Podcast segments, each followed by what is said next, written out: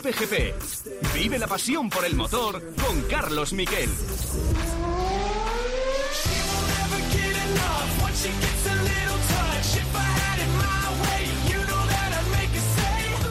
Ay, ay, ay, ay, ay, ay. Uh. Ah, uh, uh. Yeah, I agree. Make sure the dash is off before you remove the wheel.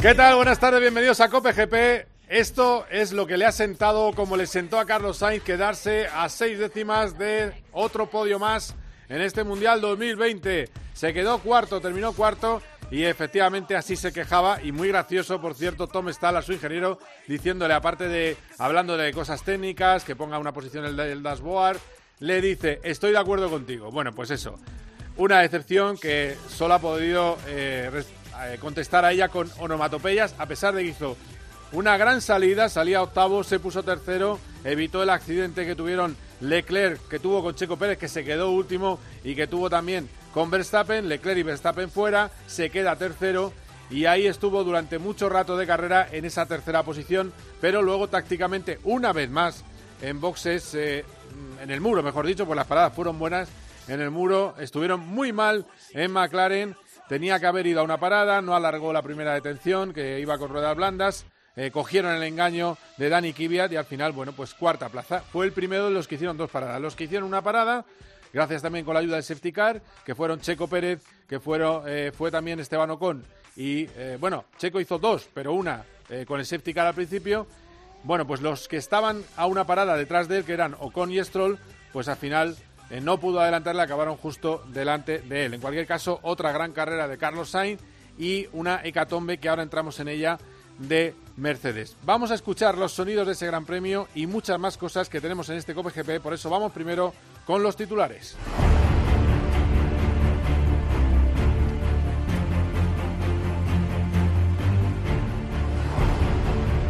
Ha sido el día de Checo Pérez y lo hizo en una carrera en la que parecía que todo estaba perdido. En ese toque de la primera vuelta estaba en la última posición, pero es verdad que después de la parada él hizo una estrategia conservadora y después de parar muy tarde, esa segunda vez, le vino perfecto el coche de seguridad para eh, reducir distancias con la cabeza. Eso fue clave y ya con el neumático hasta el final tiró con todas sus fuerzas, adelantó a los dos coches que tenía delante y después el resto fue el problema de Mercedes. Es la primera vez en sus 10 años de carrera en Fórmula 1 que logra la victoria. Y aunque parezca mentira, Sergio Pérez no tiene asegurado un volante para el año que viene. Por dos cosas. Uno, porque, como ya sabemos, Vettel va a correr con Racing Point, que se llama Aston Martin el año que viene, junto al hijo del dueño del equipo, con lo cual él, era el que tenía que salir, aunque lleve el doble de puntos que Lance Stroll. Y luego la segunda cuestión es que, eh, bueno, pues todavía Red Bull no ha decidido, pero ojo, hasta el día de ayer, a lo mejor ahora han cambiado las cosas, el favorito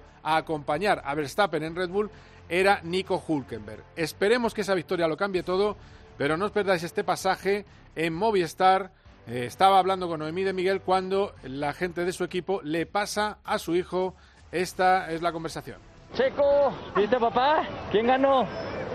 Sí, te quiero gordo. Manda beso. En las últimas vueltas solo pensaba que me esté viendo mi hijo porque ya es una edad que igual se puede acordar, ¿no? Eh, Siempre he soñado con ese momento, ¿no? Que me vea y que recuerde un momento inolvidable en, en- en mi carrera, ¿no?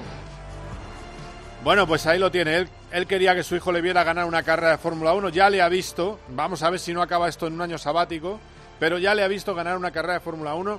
Estamos ante uno de los pilotos que, sin ser un genio, sí que es un piloto de domingo. Un piloto de carreras que siempre cumple. Y efectivamente, el coche iba muy bien. Recordemos que es el Mercedes del año pasado. Es decir, en esta carrera iban a ganar los dos Mercedes y iba a quedar tercero el Mercedes del año pasado. Los dos Mercedes este año y tercero el Mercedes eh, del año pasado. De lo que eh, y cuarto Carlos Sainz. Pero hablando de Sainz, hay algo muy positivo. Lo malo es que McLaren se aleja del tercero de constructores con ese gran resultado que ha tenido eh, Racing Point. Y lo bueno es que Carlos Sainz está séptimo 10 puntos por delante ya de Lando Norris. Recordemos que con todos los problemas que tuvo, problemas en boxes, 16 segundos perdidos en las primeras carreras solo por errores en eh, las paradas por parte de su equipo, eh, problemas en el motor. El caso es que en un arranque del año que tuvo muchísimas dificultades, algún abandono, bueno, pues Carlos Sainz lo ha recuperado, ya está delante de Norris y lo tiene bastante bien para acabar delante de su compañero. Y ojo, en la última carrera puede también acabar delante de su compañero de equipo. Después de esa excepción de los A, U, E, todo lo que hemos oído bastante divertido al principio del programa, vino el momento de la reflexión ante las cámaras de televisión y dijo que él, porque es verdad, falló el muro, había que alargar esa parada, no lo hicieron, dice que él está contento porque lo dio todo. Sí, aún con la falta de ritmo que teníamos y quizás un pelín de mala suerte ahí con el virtual, hoy hemos acabado cuartos pegados al Racing Point. Una carrera rara, también habernos estancado ahí detrás de ese Mercedes no, ha ayudado. No estoy demasiado frustrado cuando te sale una carrera tan buena, es que no te puedes, no te puedes quejar, ¿no? Es, que no, no, me he dejado nada ahí fuera y, estoy tranquilo y contento. Los demás, pues sí, eh, Ocon, Stroll habrán tenido un poquito más de suerte hoy, Pérez yo creo que se lo merece por el dañazo que lleva y el coche que tiene, así que no, no no estoy ni, ni siquiera demasiado preocupado. Además, tenemos el lío de Mercedes, que merece un capítulo aparte. lo que dice la clasificación es que terminamos, terminaron octavo y noveno. Lo que dice el rendimiento en carrera es que sin Hamilton en pista iban a marcarse otro doblete. La pregunta es, y la vamos a intentar debatir, vamos a debatir con Dani Juncadella, piloto, vamos a debatir con eh, comisario y comentarista de COPE, Joaquín Verdegay, ¿Hay que renovar a Hamilton si un debutante como Russell, que apenas cabe en el coche, que tiene problemas por su estatura, un 86 para estar en ese monoplaza, gana botas y demuestra que puede ganar grandes premios? ¿No habría que pegar un cambio ya e ir a un plan de futuro? Porque lo que ha demostrado este fin de semana, lo que hemos visto, es que con un coche tan perfecto se cumple el vaticinio de Verstappen. El 90% de la parrilla puede ganar carreras con ellos. ¿Qué pasó? Bueno, pues que en la parada se equivocaron, le fueron a poner por un problema en la radio, las ruedas que correspondían a Botas se las ponen a eh, Russell. Y después llega Botas y le, iban a poner las de Russell y se dan cuenta y, y Botas acaba la carrera con los mismos neumáticos que llevaba, por eso iba tan lento. Un auténtico desastre. Y luego a nada, apenas cinco vueltas del final, se produce un pinchazo. Le dicen, tienes un pinchazo en la rueda trasera. Solo cinco vueltas. Hay gente que incluso duda de que eso haya pasado de verdad, porque lo, lo que planteaba en la mesa Russell, habiendo ganado la carrera, era malo para la renovación conjunta que tienen que hacer Toto Wolf y Lewis Hamilton. Yo no sé, yo tengo que creer que ha sido un pinchazo, que es real, y esta es la decepción por la radio, micrófonos de Movistar que vivió desgraciadamente el piloto del día que fue George Russell. Looks like a rear left puncture. Looks like rear left puncture. Tienes un pinchazo.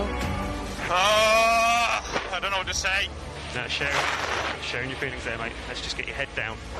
Y le dicen, no sé qué decir, hay que mantener la cabeza baja, compañero.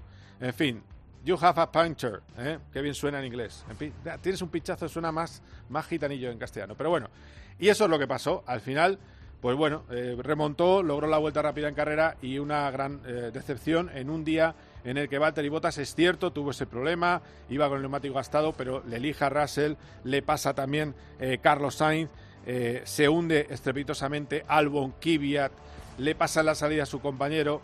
Dijo hace unos días Hamilton, no sé por qué se quita mérito a mis victorias cuando yo estoy ganando a un gran piloto que se llama Valtteri Bottas. Bueno, vamos a lo de gran piloto, vamos a dejarlo en puntos suspensivos. Está ganando a un piloto de Fórmula 1 que los sábados es rápido y los domingos pues deja mucho que, desear y los que le conocen desde la Fórmula 3 y de hace un montón de años saben que es un piloto de sábado, muy rápido los sábados, eso es cierto, hizo la pole, pero mucho más flojo los domingos.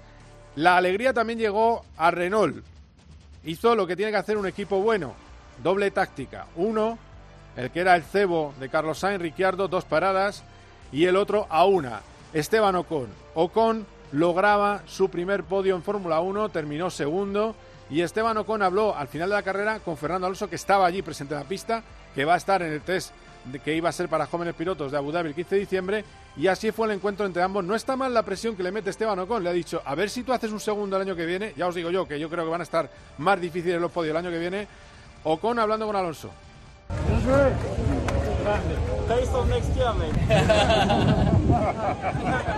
repite tú el año, el año que viene. Y Fernando Alonso asiente con la cabeza, porque le dice, eh, muy, muy bueno, y Alonso asiente con la cabeza. Bueno, pues ahí lo tenéis. Eh, además de todo esto, vamos a hablar de motos. ¿Cómo está Mar Márquez? Ya lo sabéis, tercera operación, pero es que encima ahora el cultivo ha dicho que ese eh, hueso que el que han operado tenía una infección bacteriana, tenía una infección que tiene que ser tratada con antibióticos. Es una situación muy preocupante, puede haber una cuarta operación y eh, vamos a hablarlo todo eso con el doctor Ángel Villamor, es el que nos va a explicar todo eh, lo que ha pasado y lo que puede pasar con eh, Mar Márquez. Ángel Villamor, que fue el eh, doctor del Mundial de eh, Motos durante seis años.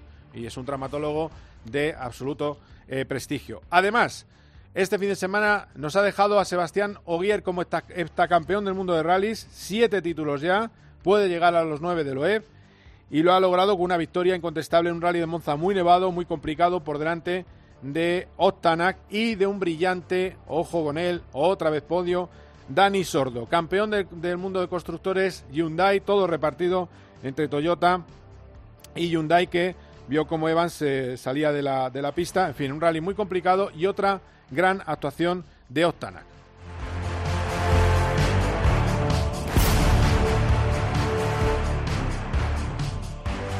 Antes de ir con la Fórmula 1, que no se me olvide, hablaba Márquez con Dazón y les dijo que fue un error lo que algunos dijimos antes de que sucediera, porque hablamos con médicos en lugar de decir Superman Márquez y esas cosas, bueno, pues ha dicho que fue un error volver tan rápido a competir en Jerez. Yo salgo de la primera operación y como todo piloto eh, pregunto ¿cuándo puedo volver a subir a la moto? Esta es la primera pregunta de cualquier deportista, ¿cuándo puedo volver a jugar a fútbol? ¿Cuándo puedo...? Y es ahí donde el doctor te tiene que, saber frenar o te tiene que ser realista. Fui a Jerez... Eh, con la tranquilidad de que la placa aguantaba, que todo estaba bien, eh, porque así me lo dijeron. Y soy valiente, pero no soy un inconsciente. O sea, si a mí me dicen que la placa se puede romper, yo no me subo a una moto a 300. Eh, si la placa se puede romper ahí en una frenada. La vuelta, pues fue precipitada. Eh, luego, pues se me rompe la placa en casa abriendo una puerta corredera que tengo para salir al jardín. Pero no se rompe allí, sino que se rompe de todo el estrés que se creó en Jerez y esto. Esto fue, fue un error, ¿no? ¿Qué he aprendido? Los pilotos tenemos una virtud y un defecto, es que no, vemos el riesgo, no, tenemos el, no vemos el miedo, nos lo tienen que hacer ver. A ese nos lo tienen que hacer ver. Evidentemente es un toque de atención a los doctores Xavier Mir y Ángel Charte que le dijeron que sí, que podía correr sin ningún problema con esa fractura de húmero operada eh, algunos días antes, tres días antes, antes de ir al, circuito de Jerez. Pero bueno, vamos ya con lo primero, que es ese apasionante Gran Premio de Sakir. Vamos a analizarlo todo y vamos a poner esa pregunta del aire. Hoy lo contaba en el diario Marca, eh, en mi columna de opinión, preguntaba si no es el momento de un cambio. Lo vamos a hablar ahora con Dani Juncadella y Joaquín Verdegay. Quedaos ahí, esto es Cope GP. Cope GP. Vive la pasión por el motor con Carlos Miquel vamos a hacerle la primera entrevista para un medio nacional a Jan Laporta, el precandidato a las elecciones del Fútbol Club Barcelona. Señor Laporta, ¿qué tal? Muy buenas noches. Juanma Castaño saca a sus invitados cosas que no le cuentan a nadie. ¿Es usted más antimadridista que antes o menos, igual? Yo soy barcelonista. ¿Tiene usted buena relación con Florentino Pérez? He mantenido una buena relación con todas las personas del fútbol. ¿Qué tal se lleva con Tebas? Personalmente, bien. El gran nombre propio es Messi. ¿Se cree capaz de convencerle? Nos tenemos aprecio y nos respetamos. ¿Hay que estar dentro para saber si el Barça le puede seguir pagando a Messi 100 millones de euros al año? Eh, exactamente. De lunes a viernes, de once y media de la noche a una y media de la madrugada, el partidazo de Cope. Lo damos todo.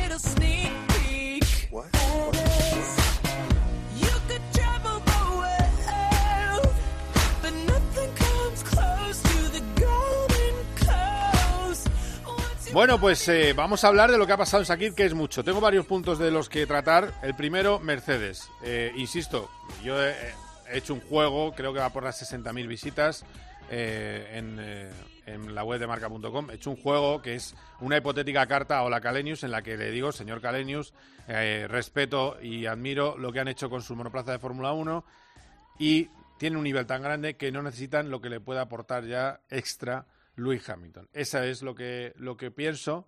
Puede resultar polémico porque también, por otro lado, echaría de menos no ver a un supercampeón como Hamilton en la parrilla del año que viene. Pero bueno, lo voy a debatir. Lo voy a debatir con un piloto que hace tiempo que no hablamos con él, que está preparando un programa estupendo de carreras, a ver si nos dice algo, que es Dani Juncadilla. Hola, Dani, ¿qué tal? ¿Cómo estás? ¿Qué tal, Carlos? ¿Cómo vamos? Bueno, bien, bien. Ya has visto que te ha venido te va a venir muy, muy al pelo para tu temporada haber estado en las 24 horas de Nürburgring con Mercedes, ¿eh?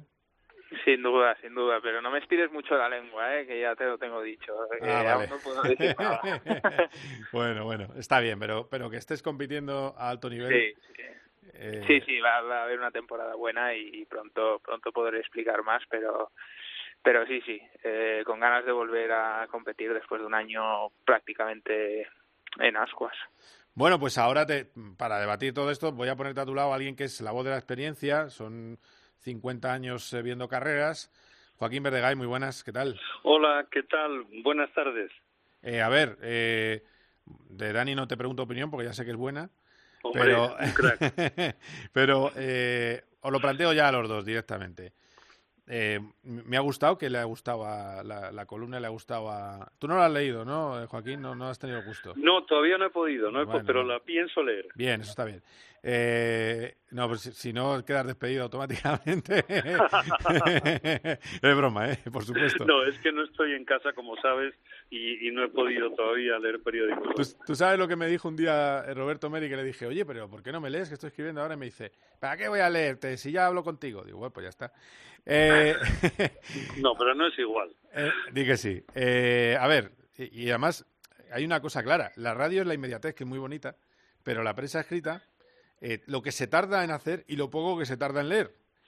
Y encima muchas veces la gente no sabe ni a quién está leyendo. ¿eh? O sea, cada cosa tiene lo suyo. En la radio no sabe ni quién habla, pero muchas veces no saben ni... No, no, te, no tienes la cara, no se te ve la cara. En el periódico se te ve la cara, pero a veces ni se fijan en, en quién es el que escribe. Pero bueno, a lo que voy. Es cierto. Eh, ¿Qué pensáis? ¿Habría que liarse la manta a la cabeza hacer un proyecto de 3-4 años con Russell y un añito de botas? ¿O vamos a seguir con Hamilton y le hacemos caso a los 70 o 60 millones que puede llegar a ganar el año que viene? A ver, eh, empezamos por Joaquín, que tiene menos timidez. Venga. Bueno, pues yo eh, creo que tengo claro que me encantaría ver a Russell montar un Mercedes.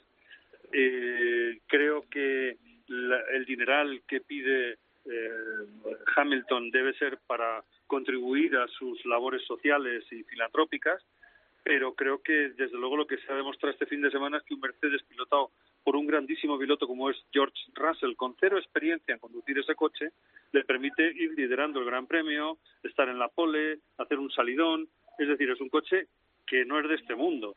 Con lo cual, a mí, para mejorar el espectáculo, lo que me gustaría es ver eh, a Hamilton con un salario con fin, digamos, más razonable y sin duda a George Russell, que, que, es el que me va a dar el espectáculo, porque a mí me gustan las carreras y me gusta divertirme con ellas.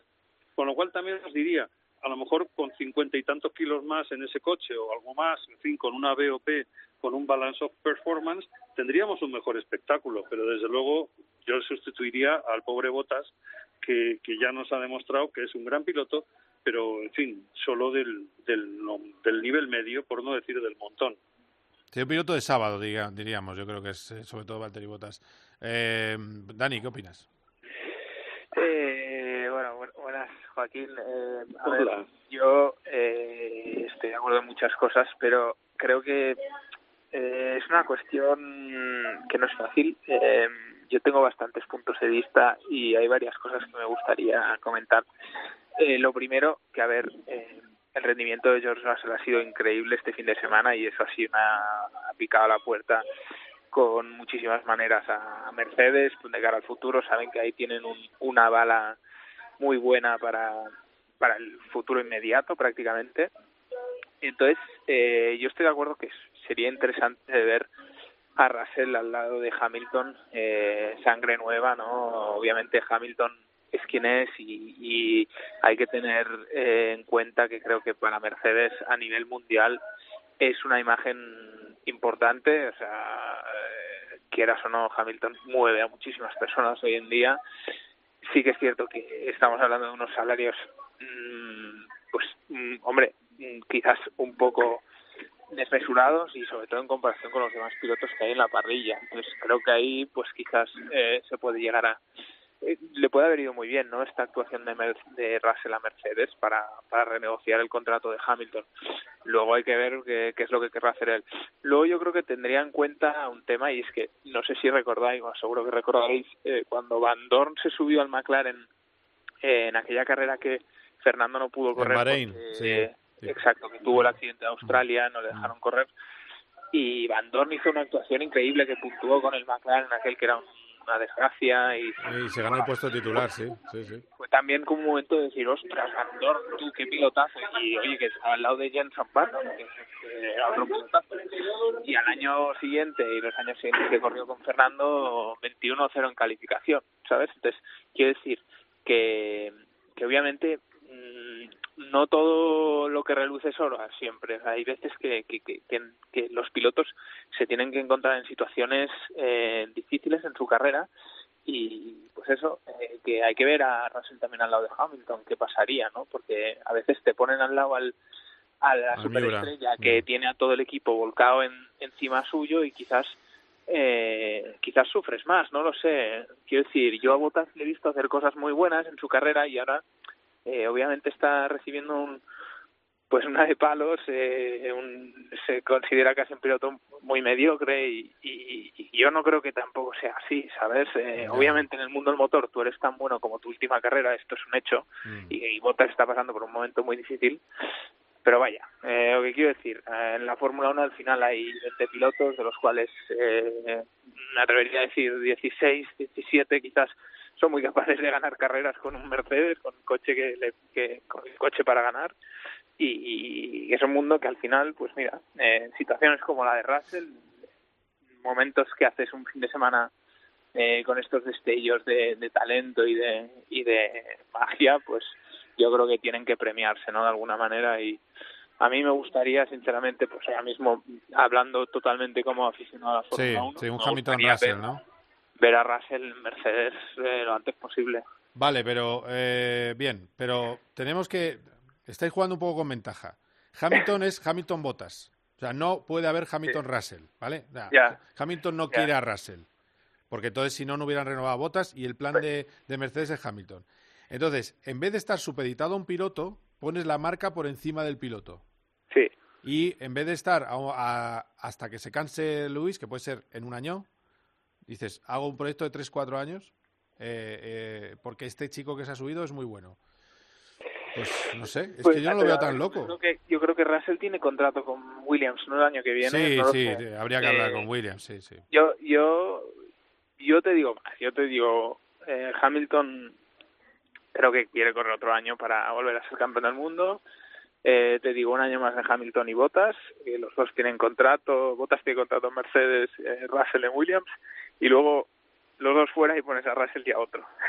Vale. Sangre nueva. Vale, bien. O sea, que está, o sea, por eso te has puesto me gusta al artículo, ¿no? Porque estás, quieres la sangre nueva, te veo, ¿no? Yo, a mí, a ver, Carlos, yo a ti me gusta leerte en Twitter porque sé que te encanta el salseo, te encanta sí, también la pincho un poquito, allá, sí, sí, ¿eh? la indirecta por aquí y tal. Y entonces el artículo lo he abierto rapidito porque he visto el título y digo, a ver, a ver, a ver qué hay aquí. y, y tengo que decirte sinceramente, eh, me ha gustado bastante, o sea, no dices ninguna barbaridad, o sea, obviamente a tu manera y me gusta lo, lo que pone, me gusta eh, como concepto. Entonces, bueno, eh, hay que ver, hay que ver qué pasa. Bueno, bueno, vale. Y la otra cosa que se ha quedado, ha quedado clara, Joaquín, es que el 90% de la parrilla gana con un Mercedes. Frase, eso está frase de Verstappen. O sea, yo querría decir que estoy de acuerdo con lo que ha dicho Dani, porque ha sido mucho más sensato y mucho más eh, frío que yo. Yo he respondido mucho más con el corazón como mero espectador, es decir, no, no pretendo hacer otra cosa. Yo creo que el, el espectáculo deportivo ganaría eh, con un Hamilton Russell este año. Yo creo que eh, es evidente que, que, a Hamilton no le hace ninguna gracia que le pongan a Russell al lado porque le va a hacer currar muchísimo más de lo que le hace currar Botas. Eh, pero es que pienso que ya que nos tenemos que poner a gastar las fortunas que estos chicos cobran, pues un poco más no importa y que lo que haría falta es decir, mira, corres con Russell porque lo digo yo y si no, no corres con nadie. Pero esto, mm, evidentemente, lo digo con el corazón. Posiblemente no sea posible. Incluso soy abogado y posiblemente no sea ni legalmente posible. Pero que sería mucho mejor para el espectáculo, no me cabe ni la más mínima duda. Y estoy seguro que a Dani tampoco, aunque resulta que tampoco hace falta que nos lo diga, con que guiñe un ojo, aquí no se ve, es suficiente, ¿no? A ver, yo creo que lo que, lo que ha pasado con Luis, eh, con el absoluto respeto, es que desde que se fue Rosberg no ha encontrado a alguien que le apriete con el mismo coche. Y, Claro, claro. y es lo que nos ha faltado, porque nadie discute eh, cuando Nico se mataba y se chocaba con él y hacía todo lo posible, pues nadie discutía. eh, Nadie discutía lo que estaba pasando en la pista. Al final, eh, lo que hemos echado de menos es eso. Se ha, se ha entregado un equipo a un solo piloto y, claro, eso Claro. produce que el, el tono legendario que nuestros queridos británicos le ponen a todo, pues se pierda, porque como espectadores, a mí que si no gana un español me da exactamente igual que gane Hamilton, Leclerc eh, o Verstappen, es que me da lo mismo,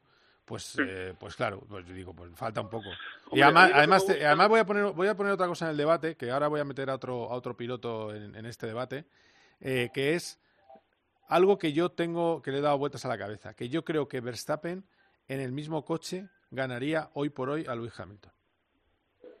Eso no estoy seguro, ¿eh? Es que Hamilton es muy bueno, ¿eh? Aunque el coche sea extraordinario, Hamilton es muy bueno. Lo que ocurre es que ciertamente en los últimos años contra Botas, pues no se tiene que esmerar demasiado. Pero es que Hamilton eh, no es lo mismo Hamilton que Vettel o que Botas, ¿eh? no, no es igual. ¿eh? Yo, yo creo que hay una cosa, perdona que te interrumpa, eh, que hay que tener en cuenta que es muy difícil a la hora de hacer comparaciones a día de hoy entre pilotos de generaciones distintas.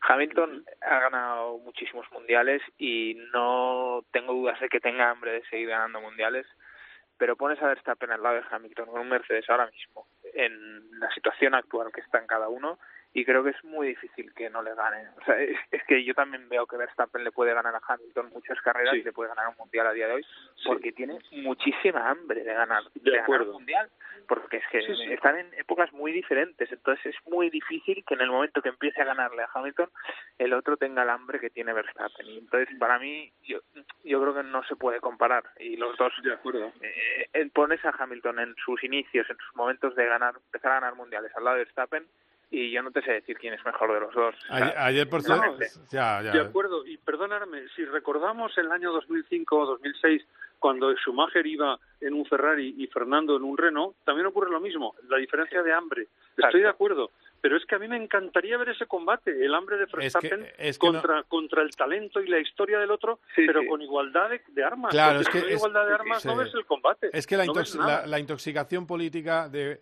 Sí, pues la sí. misma la misma que le va a llevar a Checo, que le puede llevar a Checo fuera. Es decir, la intoxicación política de no, lo que le guste a Max, no, lo que le gusta a Luis, no, lo que le guste a Leclerc. Exacto, No, eso pues es lo que pervierte el, pervierte el deporte. No puede ser, pero bueno, vamos a meter aquí a otro piloto. Roldán Rodríguez, ¿qué tal? ¿Cómo estás? Que Hola, se- que se, amigos. que se me traba la lengua con Rodríguez. Manda narices. Bueno, Bueno, bueno, bueno. Eh, Roldán, eh, el debate está planteado de la siguiente manera. Eh, sé que es de ciencia ficción, que seguramente renueve Hamilton, pero eh, ¿haría bien Mercedes en confiar su buque desde el año que viene a George Russell? Porque, insista, eh, hay un problema en Mercedes, pide mucho dinero Hamilton y no le quieren pagar ese dinero que pide. Mm. Bueno, yo creo que yo creo que vamos a ver, eh, George Russell lo- le conocemos hace muchos años, es un fuera de serie. Lo que pasa es que sería una apuesta eh, eh, sería una apuesta a lo bueno a lo que se entiende que va a ir bien, pero tiene a Lewis Hamilton que ya se sabe que va a ir bien. O sea, Lewis Hamilton hoy por hoy es una apuesta segura en el campeonato para una marca como Mercedes mundial. 40 millones de euros o 30 millones de euros, yo creo que no marca la diferencia. Bueno, 10 pero, millones. pero 60 que pide o 70 que se está rumoreando, sí, ¿eh? Sí, si pide 70, no creo que pida 70, no lo sé. No o sea, sé, lo, lo que se ha publicado, lo que se ha publicado en el, creo que ha sido el Blick en Suiza es que pide 10 millones por título. Que ha dicho 10 millones por título, porque soy tan, soy tan 70. indispensable que, pues eso. Pero los títulos son de Mercedes, se los debería pedir Mercedes a él. También. También. Bueno, yo creo que el Hamilton va a seguir en Mercedes. Para mí la duda es si su compañero va a ser Russell o va a ser Bottas, que yo creo que, que hay alta probabilidad de que sea Russell. Lo que se ahorran en el sueldo de Bottas eh, se lo pagan a Hamilton y Russell por mucho menos va a correr allí y todos contentos, el, el espectador contento, la marca contenta y yo creo que todos contentos salvo Bottas, pero por mérito propio estaría fuera de, de Mercedes. ¿no? Yo creo que esa es la, la combinación perfecta y dudo mucho que Mercedes quiera prescindir hoy por hoy de Lewis Hamilton. Pero tú crees que Hamilton, o sea, Hamilton, que es el valedor de botas, va a dejar que le coloquen a un gallo como Russell, por muy joven que sea? Yo creo que sí. Yo creo que sí. Entonces es que no piensa que sea tan bueno, porque es que siempre ha vetado, vetó a Alonso cuando pudo, cuando se habló de Alonso eh, después de ese Rosberg. No lo sé, no sé si lo vetó. La verdad que lo, lo desconozco eso, Carlos. Eh, yo creo que, que, Hamilton está en otra en otra etapa de su vida, me da la sensación, ¿eh? Y yo creo que no pondría problemas a que fuera Russell. No sé si se alegraría, probablemente sí o no, pero yo creo que no pondría problemas. Es que, eh, perdóname, pero estoy de acuerdo con Roldán. Es que no es lo mismo la tesitura en la que se encontraba Hamilton eh, con Fernando de la que se encuentra ahora. Ahora se encuentra como el gran pater familias, el gran genio, ídolo, siete mundiales o ocho, lo que toque, pues ya. Sí, la diez, cuenta. no pasa nada. Sin embargo, el, exactamente. Y el otro es, en cambio, es la estrella emergente prácticamente que no le importaría morir en sus manos. Y además también es un británico. No, no, no sé exactamente lo que ocurriría, ¿eh? Pues es Pero que no es, británico. Lo mismo, ¿eh? Sí, es británico y es eh, blanco cuando él es negro, etcétera, que eso también podría tener su, su historia, ¿no? Pero bueno, con independencia de todo esto, ¿no? O sea, yo pienso que perfectamente le puedo aceptar, ¿eh? No es lo mismo que, que Fernando y él. Eh, en ese momento sí que se daba un tiro en un pie, ¿eh? Pero ahora no tanto. Bueno, ha dicho, de todas, de todas maneras, en esta diatriba ha dicho Toto Wolf que sus pilotos, que no está cerrado Hamilton, pero que sus pilotos son Bottas y Hamilton, y que quiere que sigan siendo Bottas y Hamilton. Lo dijo ayer mismo, ¿eh? porque, claro, eh, rápidamente los, los periodistas británicos le dijeron que sube a Russell por Bottas eh, eh, inmediatamente. Eh, bueno, pues esos son los puntos de vista. Eh, os, os pregunto, bueno, en cualquier caso, eh, insisto, eh, esto de ayer le quita un poco de magia a, a los últimos mundiales de, de Lewis Hamilton. Eh, ese coche va solo, va solo, es una auténtica maravilla. O sea, es una cosa increíble. Pero bueno, Pero nadie tenía ninguna duda de que el Mercedes sí, era pero, era. pero es que a mí cuando yo lo digo en una red social me insultan. Yo digo, oye, claro, entonces dices, pues si es que a lo mejor después de 21 años, a lo mejor y 340 o 330 carreras, a lo mejor algo se me ha pegado. Digo, si yo no, no tampoco me pongo como que sea aquí eh, Rob Brown, pero algo me habrá llegado, digo yo, no sé, bueno, da igual. Claro. Supongo que desde casa todo se ve muy bien y, y está muy bien consultar tus web favoritas y sobre todo hay un, nunca lo olvidéis, también Dani Roldán, que alguna vez algunos discute alguna tontería, eh, no olvidéis que todas las opiniones dependen del gusto, es decir, son todos de alguien. Alguien es de Hamilton, alguien es de no sé quién, alguien es anti. En el caso, y en el caso de España hay mucho anti, que es muy divertido también. O sea, yo soy anti no sé qué. Bueno, pues ser anti es muy, es muy triste, joder, ser anti. Bueno, eh, perdón por la chapa. Eh, os, pregunto, a- os pregunto a los tres, eh, empezando por Dani. La actuación de Sainz y, y qué pena de Muro, ¿no? De, de no hacer una paradita solo. Sí, a ver, yo creo que este este Gran Premio hubo varios pilotos que lanzaron una serie de mensajes de cara al futuro muy interesantes, yo creo, y eh, primero fue Russell, o, a ver, obviamente por orden de, de, de acontecimientos, Russell, Pérez con su carrera una vez más y, y Sainz, Sainz con, bueno, yo creo que su lenguaje corporal en pista que constantemente demuestra que a la que tiene una oportunidad para pasar a alguien se lanza sin miedo, sin errores y creo que hizo una carrera increíble y una vez más, no sé, eh, demostrando que las oportunidades que está teniendo, como la oportunidad de ir a Ferrari, pues se las está ganando el, el a y esto es muy buena señal, ¿no? Yo creo que para, para todos, pilotos españoles, para gente del mundo del motor en España, que, que vean que hay que, que ha habido relevo y sigue habiendo relevo y ahora va a volver a correr Fernando, así que esto va a crear mucha expectación en España y creo que es- eso es muy bueno. Tenemos que celebrarlo todos, eh, ya sea como aficionados, como pilotos o como seguidores de la Fórmula 1. A ver, eh, Joaquín. Pues bueno, una vez más suscribo prácticamente las palabras de Dani. Yo creo que Carlos Sainz es un pilotazo, lo está demostrando carrera a carrera. Lo que hizo en Sakir en este circuito extraño ha sido fantástico, fantástico, no, no, no, sin errores, como siempre. Es un tipo que saca petróleo, es rapidísimo cuando necesita. Eh, bueno, la verdad es que es un digno sucesor de su padre, que, que bueno, que vamos a decir del grande. Pero, pero el año que viene, hace unos días mandé un tuit diciendo, pues es que el año que viene con Fernando Alonso y con Carlos nos lo vamos a pasar muy bien tenemos una suerte de tener dos grandísimos pilotos. Y estoy también de acuerdo en los otros dos nombres. Russell se consagró este fin de semana. Yo creo que ya venía consagrado porque yo creo que es uno de los más sólidos ganadores de la Fórmula 2 creo que ha sido un tipo que, que, que, ha, que, ha, pilotado como un maestro siempre, que esto no es un... En eso discrepo con lo que decía Dani, no es que le haya lucido esta carrera un poquito por suerte como a Stoffel Van Dorn con el, con el McLaren, creo que ha sido solamente la demostración de su nivel, porque es un pilotazo. Y luego la suerte de Checo, que es también un enorme piloto, ya con más años, de otra generación, pero que, que yo creo que, que, ha sido muy justo que pueda despedir su carrera con una victoria. Y ojalá le veamos el año que viene, es lo único que puedo decir, ojalá le veamos, porque es un, es un fighter, es un Killian, es un corredor. Y me encantaría seguir viéndole. Bueno, pues cierra Roldán. Eh, eh, me ha gustado todo lo que he escuchado, pero no me, no me acuerdo no, la, no, la pregunta es la, el, el, un poco el desastre táctico de, de McLaren eh, que le apartó de, de, otro podio, ¿no? Porque estaba, estaba luchando con Checo Pérez toda la carrera y le pasaron dos eh, monoplazas a Carlos, a Sainz. Bueno, es que sigue demostrando que, Carlos, que bueno, venimos muy mal acostumbrados, muy bien acostumbrados, mejor dicho, con, con Fernando, ¿no? Con, con, con la estrella, pero pero lo de Carlos Sainz es, es para, para mirarlo, ¿eh? O sea, lo de Carlos Sainz eh, yo estoy seguro que preguntas fuera de las fronteras de España y la, y la imagen de Carlos Sainz es, brutal, porque no, no han vivido a lo mejor tan cerca como, como el resto en España lo, lo de Alonso, y por tanto ponen, yo creo que aún más en valor que la, que la inmensa mayoría de españoles lo que está haciendo Carlos Sainz, eh, porque es espectacular, o sea, efectivamente siempre da la talla demuestra por qué es el piloto escogido de Ferrari y demuestra otra cosa cada vez más, o, por, o como mínimo siempre que tiene la oportunidad, que no ha tocado techo Carlos Sainz, eh, que sigue creciendo, que sigue demostrando y que sigue siendo cada vez mejor, que es un poco a mí lo que realmente me sorprende y me tiene alucinado.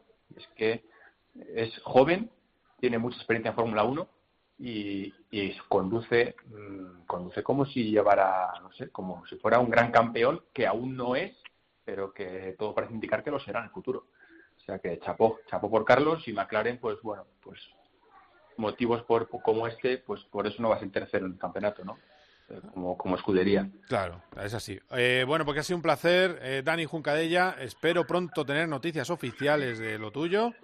¿Eh? y de ese programa de carreras. Sin duda, sin duda. No te, no te tiro más de la lengua, ¿eh? pero ha sido un placer. Eh, y ha, colga, ha colgado alguien que no sé quién es. Eh, eh, Joaquín Verdegay. Y, Joaquín, ha sido un No, placer. Estoy aquí, Por eso. encantado.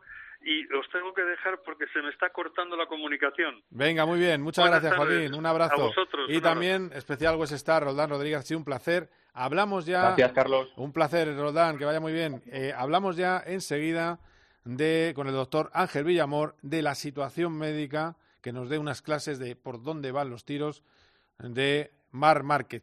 Todo le está saliendo mal con esta lesión de húmero. Enseguida aquí en Cope GP.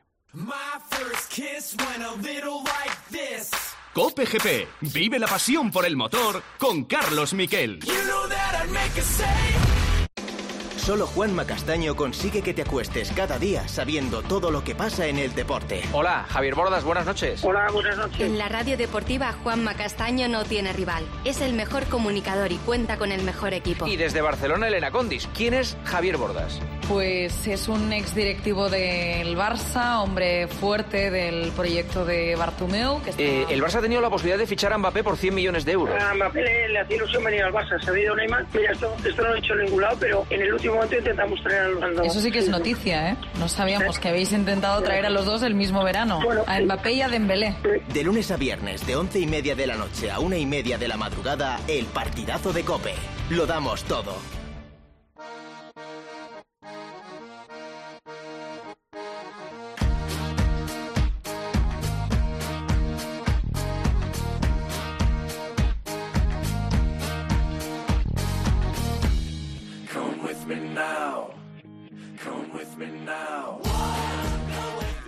Hablamos, hablamos de motos y he traído a una autoridad médica, eh, al hombre que ha tenido en sus manos a un montón de estrellas del Mundial de Motociclismo, que ha sido seis años el eh, médico de- del Mundial de MotoGP, el doctor Ángel Villamor. Hola doctor, ¿qué tal? Buenas tardes. Buenas tardes, Carlos. Oye, un placer hablar contigo otra vez. Ya sabes que de vez en cuando toca llamarte eh, y que nos des una clase, porque lo tuyo son clases magistrales, y nos digas un poco mm, por dónde van las cosas. A ver, eh, para que el- un poco situar al, oyente, eh, bueno, pues una tercera operación la semana pasada, eh, en el que se le coge un trocito de hueso de- y se le, se le injerta eh, en la y se le pone otra pla- se quita la placa que había, se le pone una placa nueva, se le injerta en la zona lesionada del húmero. Todo hasta ahí todo más o menos bien, porque tenía una pseudoartrosis, pero le descubren en un cultivo eh, que esa zona tenía una infección eh, bacteriana y le tienen que tratar con antibióticos. Eh, ¿Cuánto puede retardar eso? Porque yo tengo un caso muy cercano en mi familia. Mi hermano, eh, estamos hablando hace 26 años, o sea, hace ya tiempo, pero tuvo una infección en el fémur, le fueron seis meses a acabar con esa infección. Es, es muy difícil estimar cuánto cuánto tiempo va a ser. Eh, hay gérmenes delicados, hay gérmenes que son débiles y se puede resolver en, unos pocos meses, en, cuatro meses, en cinco o seis meses, eh, eh, y hay gérmenes que pueden durar más. Eh, bueno, en cuatro, cinco, seis meses que estamos poniendo de, de- de estimación, casi todos así en general ahora, igual tenemos suerte y se resuelve antes, ¿no? Es muy difícil de- de estimar eh, efectivamente cuándo se va a curar una infección en un hueso, pero sí que nos pone un poco los pelos de punta, como te decía, porque ahora estamos a merced de cómo responde pues con el tratamiento antibiótico, que además puede ser bastante pesado. Normalmente para que el antibiótico penetre en el hueso podemos requerir a lo mejor de dos o tres semanas de ponerlo intravenoso, con lo cual a veces el paciente se tiene que quedar ingresado y después varias semanas de antibiótico oral. En el caso, bueno, yo perdón porque hablo otra vez de, de mi hermano, pero en el caso suyo, lo que lo que dejaron, lo que le hacían, que no sé si se hace ya, eh, él tenía unos orificios en el, en el glúteo y desde ahí se le metían unas inyecciones con el antibiótico. Supongo que ya no se hará, que será una cosa más moderna. Eh, no, no, eh, en el caso de hoy en día no se hace eso, ¿no? Desde fuera, o, o sí. No, no. Eh, bueno, ha, ha habido casos en los que si la infección es muy, muy, muy, muy agresiva, el germen es muy resistente, se pueden meter, eh, pues, un poco a lo mejor es a lo que te refieres, a meter como bolas, bolas con una especie de cemento que lleva antibiótico en el sitio Sí, de la lesión eso es, sí. para que vaya desprendiendo antibiótico oral, Sí. eh, perdona, antibiótico local. Como te decía, como, como es difícil que llegue hasta el hueso, pues ¿qué hacemos? Abrimos la fractura y dentro metemos esas bolas que van soltando eh, lentamente el antibiótico. Actualmente no se utiliza tanto esa técnica porque los antibióticos que manejamos ahora pues suelen ser más efectivos y simplemente con tratamientos intravenosos suele ser suficiente. Vale, ot- otra duda que tengo. ¿Por qué eh, sigue ingresado? ¿Es normal que, no, hayas no, no le hayan dado todavía de alta? Es por la infección, claro, supongo. Es posible que sí, que hayan decidido empezar ya con el antibiótico directamente.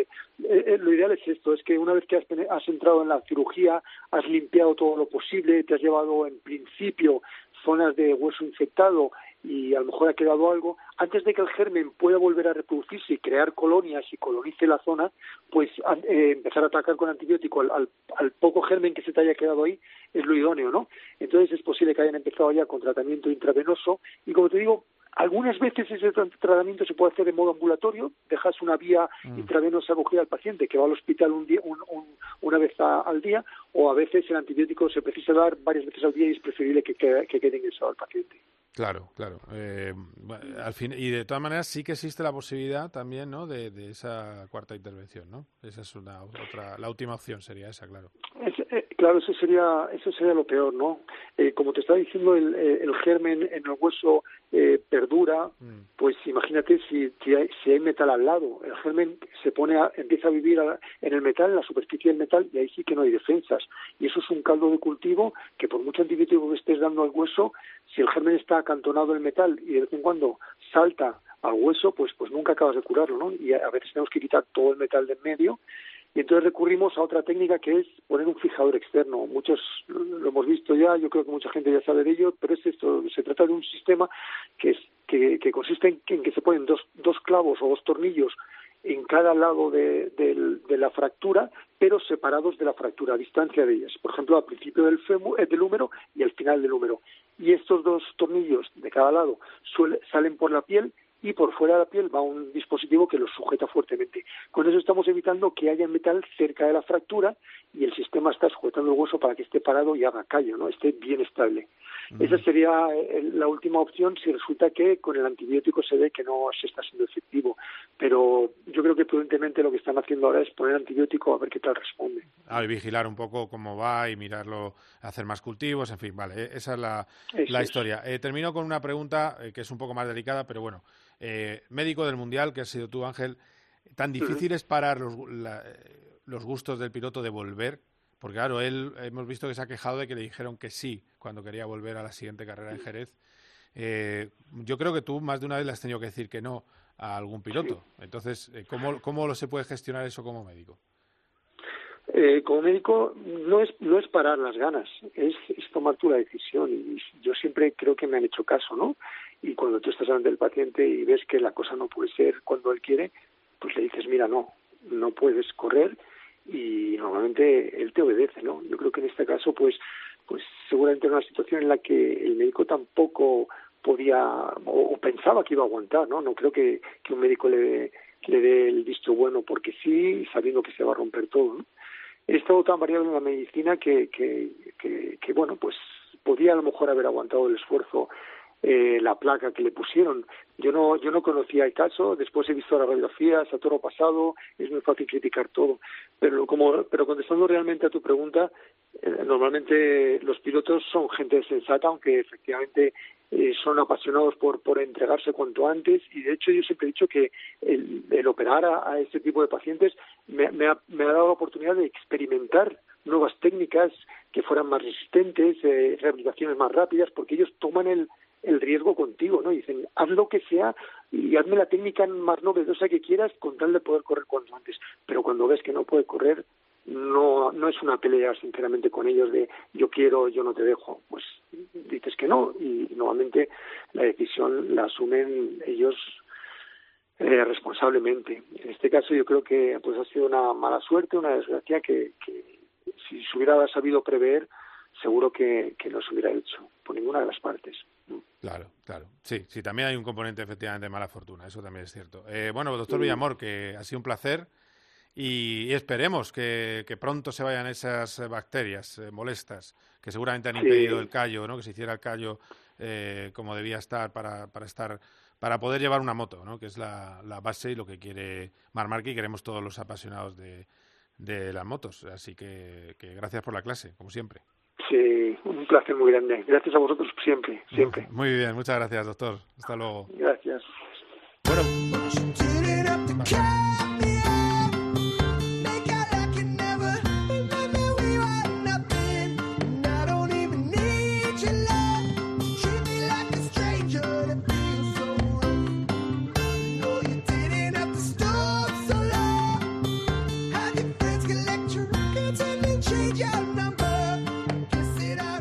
Borja González, ¿qué tal? Buenas tardes. ¿Qué tal, Carlos? Buenas tardes. Bien, te veo sereno. Eh, bueno, es que estabas en a una mí, comida. A mí, me, a mí me operó, me operó Ángel Villamor. Ah, mira, qué bien. Es bueno saberlo. Es un gran tipo, un gran tipo, Eso sabe es, muchísimo. Sabe mucho, ¿eh? lo ha explicado de maravilla. Nos ha llenado, me ha dicho, ¿eh? Tenemos el miedo en el cuerpo después de lo de la infección. Claro, claro. Y cuatro, claro, porque... cinco, seis meses. Sí, porque el tema de las infecciones, yo no sé, ya no me voy a meter en el terreno cuñado, pero es una cosa que cualquier oyente seguro que conoce casos de gente a la que le han operado y que ha tenido mucha complicación con el tema de ese tipo de infecciones en, huesos. De hecho, si no recuerdo mal, una operación precisamente que, que involucró al rey Juan Carlos tuvo un problema también relacionado con una infección y eso pues puede complicar la recuperación que yo creo que es lo que eh, el otro día le leía a Ángel que, que, le preocupaba pues por digamos por reducir ese entre comillas ese optimismo que, que se podía tener después de la, de la operación de esta, de esta semana pasada. Claro, claro. Eh, y al final, eh, bueno, yo creo que al final nos vamos a acabar yendo a mayo. Y, pero da igual, lo importante es que se cure. Y fíjate cómo es lo de la infección, que se tenía que haber ido seguramente el sábado a casa y ahí sigue en el, en el hospital a día lunes. O sea que, que, sí, claro que complica una, una infección.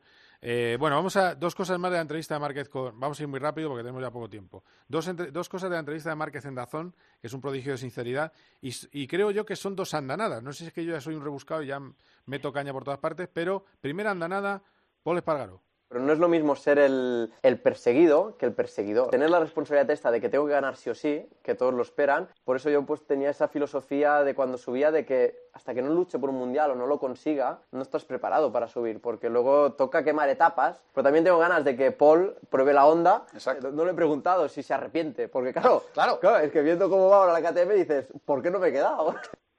¿Por qué no me he quedado? Dice, ¿por qué no me he quedado en la KTM? Ya, primera tarascadilla, ¿eh? Así, de estas, de estas graciosas. Sí, yo en la entrevista la estoy escuchando y hacía pues un par de ellas. De hecho, una ya es un, así ya un poco recurrente que la hace sonriendo, porque a Martín le encanta contarlos así sonriendo, porque es como que duelen menos, pero al final son igual de profundas que va un poco vinculada pues a, la meterle presión a Paul Espargaro en el sentido de, que ahora va a tener que hacer resultados. Aunque tengo que decirte que en esta, o sea, que tiene que pelear con esta moto por estar en, el podio siempre. Aunque tengo que decir que en esta entrevista rebajó ese, ese límite y lo puso más entre los seis, siete primeros y, y pelear por frecuencia en el podio. Y en lo otro, pues yo creo que es una cantinera que hemos hablado tú varias veces y eso le ha, le ha pasado a Paul, que es cuando la moto eh, ganó o peleó por ganar, todo el mundo le decía si no se arrepentía de irse a de irse a Honda y no haberse quedado en KTM. Eh, luego, por ejemplo, cuando Alex Márquez quedó segundo en la carrera de, de Aragón, que se le vio que iba como un tiro, o cuando Nakagami ido muy rápido, nadie le preguntaba si, si le parecía bien hecha a, Es decir, que bueno, ese es un poco en el territorio ese ventajista, pero sí que es cierto que va a ser interesante para, para el Mundial o para, o para Honda en este sentido, tener un piloto que viene de otra, de otra marca, de una marca que ha funcionado bien el, en esta temporada, de una moto que tiene ciertos parecidos, ver qué piensa de cómo es esa moto y si puede ser o no puede ser competitivo, porque puede dar una buena señal para el resto de pilotos y también en ese sentido a lo mejor puede incluso ayudarle si, si esto de Mark se, se alarga más de la cuenta. Bueno, y esta es la tarascada de cómo ve, eh, cómo ha visto el Mundial Mar Márquez. No he entendido nada. O sea, es verdad. La segunda carrera en el mismo circuito, ya todo se apretaba mucho más y esos pilotos que les cuesta más de entrada, eh, pues ya se acaban un poquito más. Yo cuando veía ganar uno que me ganaba una carrera o que perdía un mundial, o sentía la sensación esa de derrota, de, impotencia. Y este año no, me ha pasado. Está más cerca Márquez de, lo que yo pienso que de tu vertiente, ¿eh? Bueno, a ver, la vertiente de Marc es muy clara porque evidentemente nos ha pasado a todos. Era muy complicado comprender las carreras, pero es cierto que, en eso, y eso lo hemos hablado tú, aparte de la posible irregularidad de ciertos pilotos, incluso de ciertas motos, porque se ha visto, por ejemplo, en el caso de Yamaha, que han coincidido demasiadas veces quedar muy atrás todos los pilotos que usaban la moto 2021, también ha sido un año en el que han influido mucho factores externos, aparte del, del que ha afectado al propio Marc, el de carreras seguidas, cambio de condiciones, el factor neumáticos que han influido muchas veces. Es muy difícil. ¿eh? Y yo entiendo la parte que quiere decir Marc, es decir, que, que, le cuesta interpretar domingo a domingo y pensar qué puede pasar, pero por otra parte sí que sí que estoy un poco en la teoría de que, de que este año era un año especial también con la ausencia de Márquez y que eso ha complicado un poquito el, panorama y ha terminado haciendo que veamos este mundial tan, tan extraño, pero que es cierto es un mundial al que si te sentabas el lunes te costaba mucho sacar una conclusión clara porque no se parecía nada a lo que habías visto dos domingos antes. Bueno, y por cierto, eh, no estaba en el audio, pero eh, le dice a Mir, eh, al nuevo campeón, le dice a Joan Mir, has ganado, ha ganado justamente, pero sin hacer gran cosa.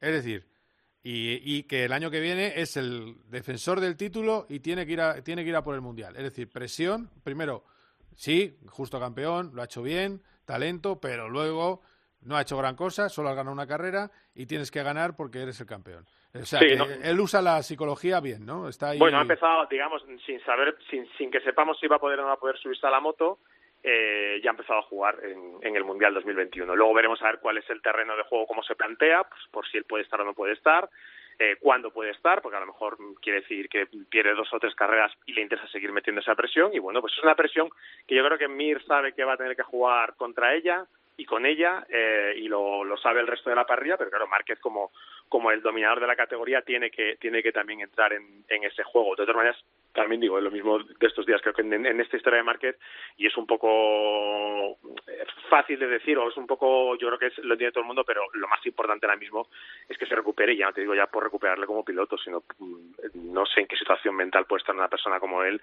después de la que, de la que, de la que está atravesando, y si alguien lo intenta hacer en equiparación con cualquier otra figura del deporte mundial de esos niveles, yo creo que no encontramos a nadie que esté pasando por un calvario de este tipo. Eh, me refiero de operarse, Tremendo. lesionarse, volver a operarse, que no te recuperes, que te vuelvas a operar, que ahora tengas una infección, está siendo, está siendo un auténtico calvario y, y esperemos por su bien personal y como persona más que como deportista que esto pase lo antes posible. Pues sí, crucemos los dedos que todo vaya bien y, y de luego que le tengamos cuanto antes. Pero pr primero que él esté bien. Luego ya jugamos Eso. a las carreras de motos y a lo que queramos. y al, que esté, al, dice, al 100%. Que eh, se suba la moto sin ninguna duda. Eso, sin duda. Además ya ha prometido que si está al 100% va a seguir siendo el, el auténtico Márquez eh, sin ningún problema. Y yo creo que es, es una de sus cualidades. Así que lo veremos. Eh, gracias, Borja. Te dejo ahí ahora ya con el café, ¿no? Un cafetito. Sí, sí no, no, no ya, ya, yo ya me voy. Si esto es una, una comida a cuatro y, y, corta, que esto es lo que se puede hacer ahora. Vale, es verdad. Ya no, ya no da para mucho. ha pasado, La sobremesa. ¿eh? ahora, se, ahora se bebe solitario. Ya el, el Baileys y eso ya lo dejamos. Sí, nah, como nah, se llame. No, ahora ya no, ahora tienes que tomar whisky solo en tu casa, mirando, es. mirando la tele. Bueno, muy bien. Pues gracias, Borja. Un abrazo. Un abrazo, Carlos. Hasta luego.